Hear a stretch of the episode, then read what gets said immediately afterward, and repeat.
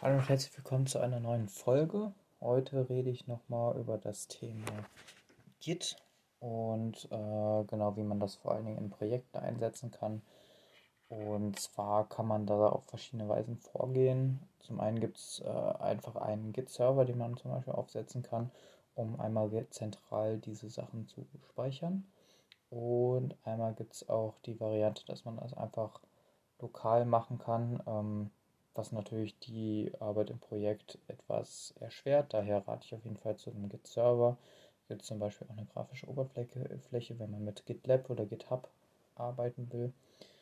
Genau, GitLab hat halt die, den Vorteil, dass man das auch als Firma oder auch als Privatmensch selber hosten kann, weil es Open Source ist und ist eigentlich sehr ähnlich zu GitHub. Genau.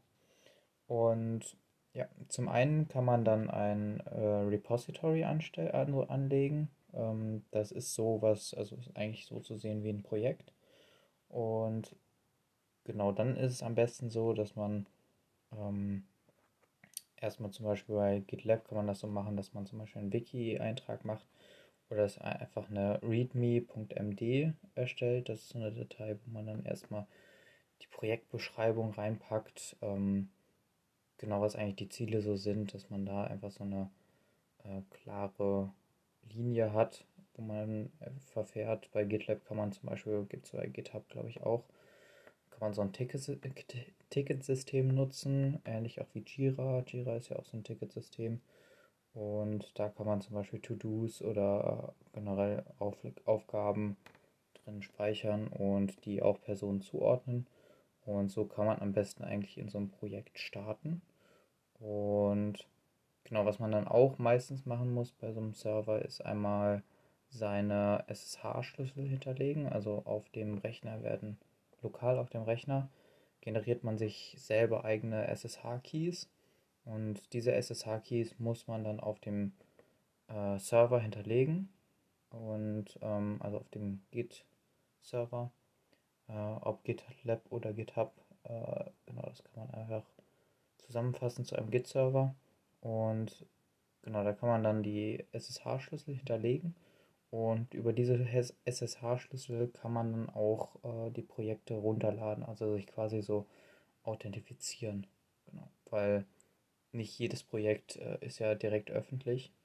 Und äh, genau das, so würde ich das auch haben, dass man guckt, vielleicht können einzelne Projekte öffentlich sein, aber teilweise will man das ja auch intern behandeln, die Projekte, die man, wo man gerade dran arbeitet und der vielleicht eventuell später auch das Ganze dann veröffentlicht oder halt, wenn man ein Closed Source Projekt hat, ähm, genau, kann man das ja dann für sich behalten und durch diese SSH-Schlüssel kann man sich dann wie einloggen, genau.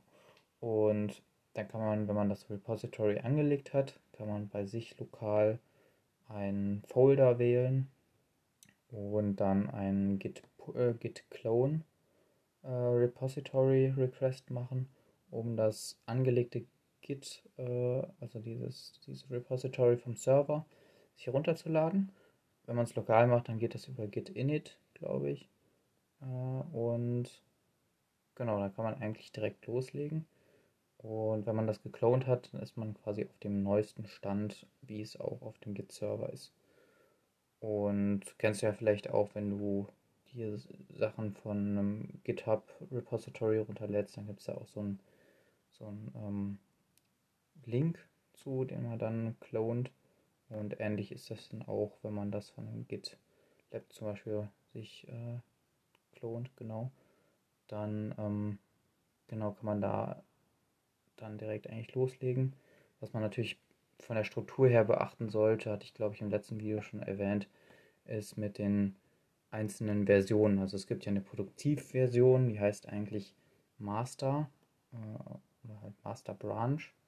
Und genau diese, Version, also diese Version ist eigentlich immer das, was schon live gehen kann. Am Anfang des Projektes ist es natürlich so, dass man erstmal auf, auf diesen Stand kommen muss. Aber wenn man dann nachher dann soweit ist, dass man eine Produktiv äh, hat schon, dann ist das eigentlich immer der Master. Und dieser Master ist dann eigentlich immer ähm, ja, der aktuelle Stand, wie es auch in der Produktivumgebung dann laufen würde. Genau. Und dann gibt es zum Beispiel einen Dev Branch, da funktioniert auch alles soweit, aber es sollte nochmal so gecheckt werden, dass die ganzen Features da drin sind. Und genau, wenn man jetzt zum Beispiel mit so einem Ticketsystem arbeitet, dann kann man für jedes einzelne Ticket zum Beispiel einen Branch machen, einen neuen Branch mit einer Ticketnummer, ähm, je nachdem, welche Syntax man da nutzen will. Kann man einmal die Ticketnummer nehmen oder auch eine Kombination Ticketnummer und einer kleinen kurzen Beschreibung. Und genau diese, diese Sache brancht man dann ab von dem aktuellen Git-Stand, zum Beispiel vom Dev äh, Branch. Und in, dass man halt eine aktuelle Version hat und diese, an dieser aktuellen Version dann arbeiten kann. Und wenn man jetzt in diesem neuen Branch ist, den man für diesen, dieses eine Feature dann erstellt hat, ähm, kann man dann entwickeln. Und genau, wenn man dann fertig ist, kann man dann das Ganze wieder zu einem äh, anderen Branch mergen. Da gibt es dann verschiedene Verfahren, zum Beispiel so ein Review, dass nochmal einer drüber guckt, ob das wirklich so okay ist, wie man das da dann auch mergen will, also ob das soweit alles dann funktioniert. Und ähm, genau, einfach nochmal so, ein, so eine zweite Partei nochmal drüber gucken lassen. Genau, und beim Merge wird meistens auch geguckt, ob da Konflikte, äh, ob es Konflikte gibt. Und meistens gibt es da auch noch, wenn man das im größeren Testumfeld macht, gibt es dann automatisierte Testprozesse, die dann gucken, ob diese ähm, genau, ob diese, diese Lösung, die man da hat, dann auch konkret richtig funktioniert. Genau. Da gibt es zum Beispiel Pipelines als Stichwort. Da werde ich aber dann nochmal gesondert drauf eingehen. Und genau. Und wenn man jetzt zum Beispiel einen Zwischenstand hat von einem Feature, das man jetzt implementiert hat, aber man ist noch nicht ganz fertig mit seiner Ticketaufgabe, dann kann man erstmal ein äh, Commit machen äh, mit dem Stand des Tages oder irgendwie sowas. Und das zeigt einfach nochmal, dass man so einen Zwischenschritt drin hat, dass wenn man äh, die Sicherung des Tages irgendwie macht, zum Beispiel als Commit, und man am nächsten Tag wieder weiterarbeitet und da dann wieder Fehler auftauchen, dann kann man nochmal so ein Rollback machen zur vorherigen Version, zum vorherigen Commit. Und genau, das kann man dann zum Beispiel machen. Am Ende ist es natürlich wichtig, dass man auch die Sachen dann pusht, wieder zum Git-Server, wenn man einen Server verwendet natürlich. Und ähm, da kann man einen Git-Push machen und dann zu dem Branch, den man äh, wo man halt hin pushen will, glaube ich, ist das.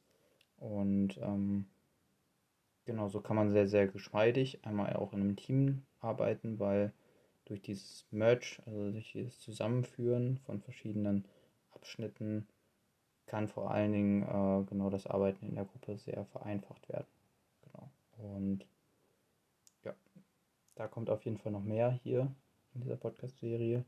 Und genau, ich hoffe, dir hat dieser kurze Podcast gefallen und ich konnte jetzt so ein paar mehr neue Einblicke geben in die professionelle Softwareentwicklung und genau, ich hoffe, wir hören uns dann im nächsten Podcast.